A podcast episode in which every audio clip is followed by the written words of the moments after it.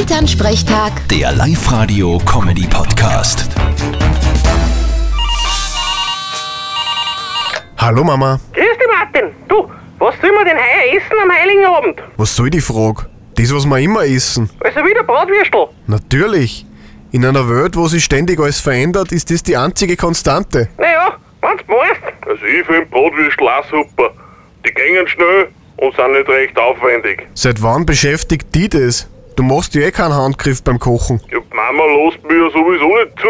Na sicher nicht. Wie du das letzte Mal Erdäpfel geschön hast, da waren's nach dem Schön nur mehr halber zu groß. Ewig schade um die Erdöpfe. Vor allem, wenn man bedenkt, dass es auch Pommes wären können hätten. Vierte Mama. Ja, genau. Bitte, Martin.